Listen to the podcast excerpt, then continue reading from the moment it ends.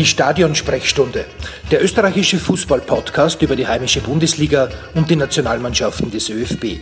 Von und mit Lukas Lorber und Maximilian Werner. Liebe Damen und Herren, willkommen zurück bei der Stadionsprechstunde. Ich habe gerade nachgeschaut, wir sind in der Folge 31 und das sind die gleichen Zahlen über äh, wie das Ergebnis war vor dem Spiel, über das wir heute reden werden. 3 zu 1 Österreich gegen Nordmazedonien.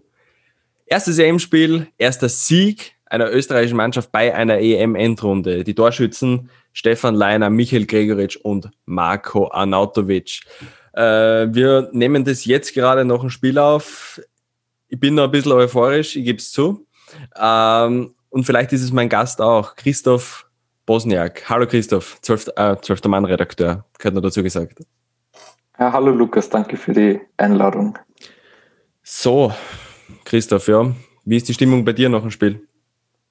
Ja, ich glaube, ähm, ganz so wie bei dir, ich bin auch noch äh, voll euphorisch eigentlich. Ähm, und ich glaube, ähm, es ist auch sehr wichtig für die Mannschaft, dass ähm, jetzt eben der Pflichtsieg drinnen ist ähm, ich glaube, jetzt kann man sich so ein bisschen ähm, oder man hat jetzt nicht so viele, so viele Diskussionen um den Teamchef, um die Formation etc.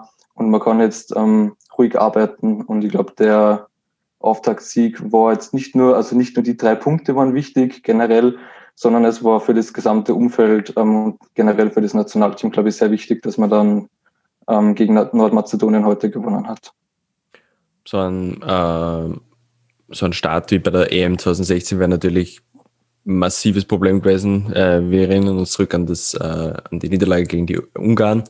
Äh, du hast die Diskussionen angesprochen, die es in dem Fall jetzt am Anfang nicht geben wird oder vielleicht nicht in diesem Ausmaße geben wird. Ähm, Diskussionen hat es aber vor dem Spiel gegeben, allein schon bei der Aufstellung, denn es hat sich herauskristallisiert, David Alaba spielt nicht links hinten, nicht links Mittelfeld, nicht linker Flügel, in der Innenverteidigung dort wurde aufgestellt. Wie, wie hast, also was hast du dir gedacht, als du das so mitbekommen hast, die Information? Ähm, ja, für mich war es eigentlich wahrscheinlich wie für viele auch ähm, sehr überraschend, dass er dann als Innenverteidiger ähm, gespielt hat. Also als ich nur die, die Aufstellungsliste gesehen habe, habe ich mir gedacht, okay, er spielt jetzt wahrscheinlich wieder im Mittelfeld und wir spielen mit einer Viererkette mit ähm, Andi Ulmer hinten links. Aber dann ist beim ORF diese Dreierkette eingeblendet worden mit dem Alaba, im Zentrum und für mich ist das sehr überraschend gewesen.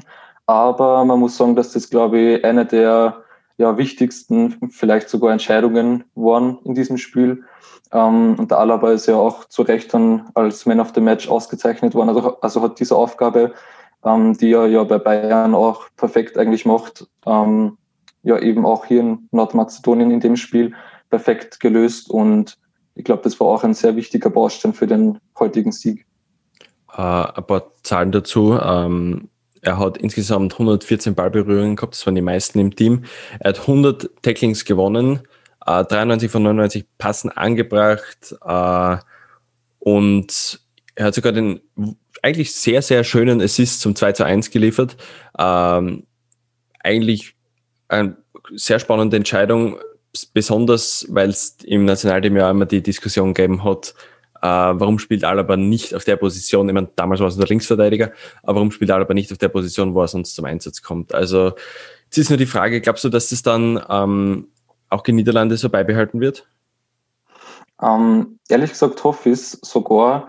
Ähm, kommt darauf an, wie Franco Foda jetzt ähm, ja, das Team dann gegen die, gegen die Niederlande einstellt, ob er da auch bei der Dreierkette bleibt ähm, oder eben bei der Viererkette.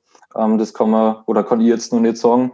Aber ich würde es eigentlich ganz gut finden, weil ich finde, er hat in diesem Spiel ähm, ja eines der besten Spiele seit den oder in, in seinen letzten Spielen war das eben das eines der besten Spiele. Und ähm, mir würde es auf jeden Fall freuen, wenn er die Position beibehalten würde.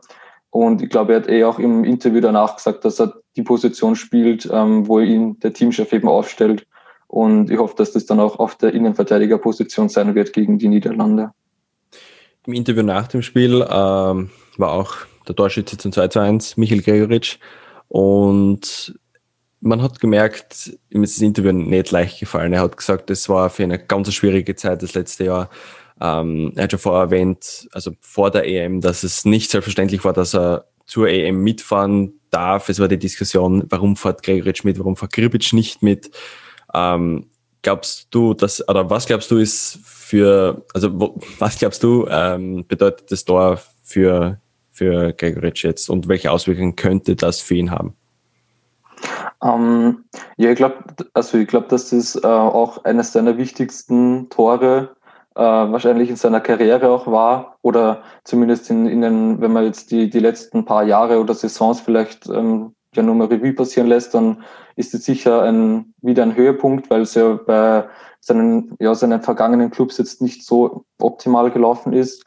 Und ja, ich glaube, das gibt vielleicht auch den, den Ersatzspielern auch nochmal äh, den, den Mut oder einen Anschub, dass sie eben auch von der Bank äh, ja, entscheidend sein können.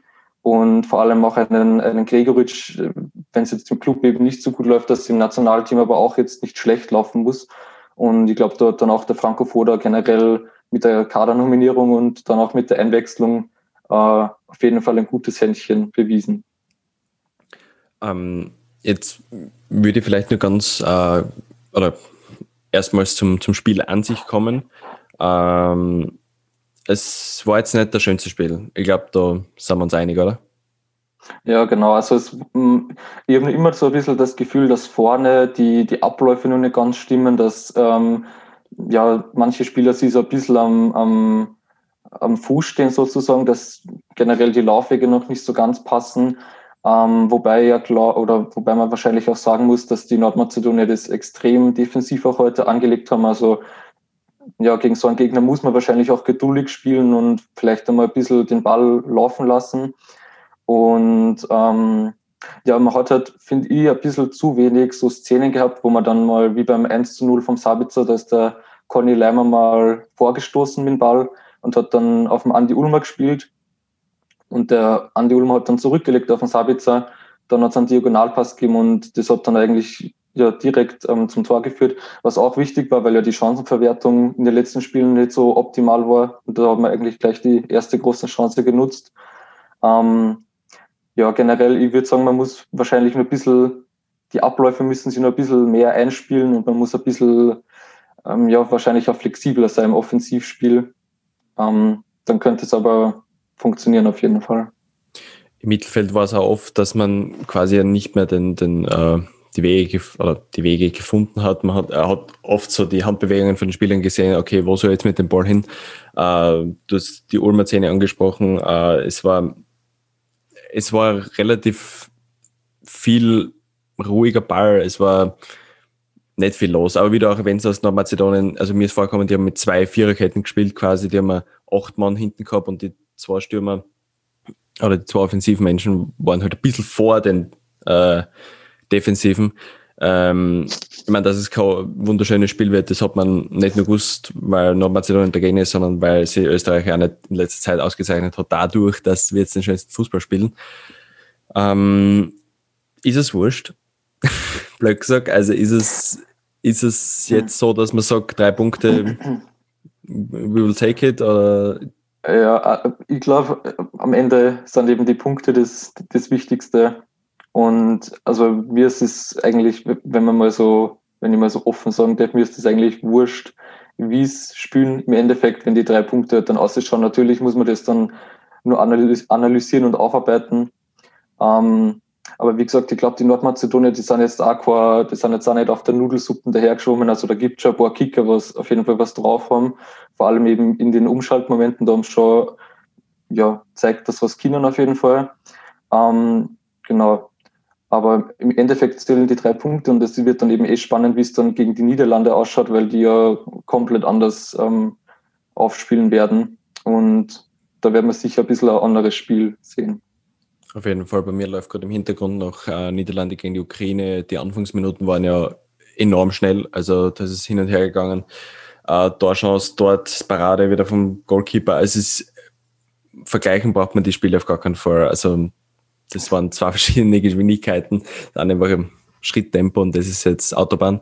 Aber es hat sich dann auch bisschen verlangsamt, die, die Spielgeschwindigkeit. Und jetzt ist man ja wieder in normalen, normal, also das Ukraine und Niederlande spielt immer wieder in normalen, normalen Gewässern.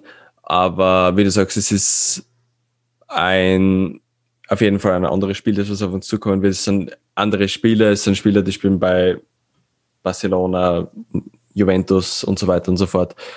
Ähm, kann natürlich alles passieren. Ähm, und natürlich ist die Thematik mit äh, Spielstil kann bei großen Mannschaften funktionieren. Das wird sich jetzt natürlich auch weisen gegen die Niederlande. Äh, ja, na gut. Äh, das wäre unser kurzer Recap, hätte ich gesagt. Ähm, vielen Dank, Christoph. Danke fürs dabei sein. Ja, gerne. Immer wieder gerne. Und das war unser erster Tagebuchseintrag quasi von der Gruppenphase, der eurer Gruppenphase. Wir hören uns wieder gegen die Niederlande. Wir drücken die Daumen, dass es wieder für einen Punkt oder vielleicht drei Punkte reichen wird. Uh, mein Name ist Lukas Lauer, das war die Stadionsprechstunde. Wir hören uns wieder.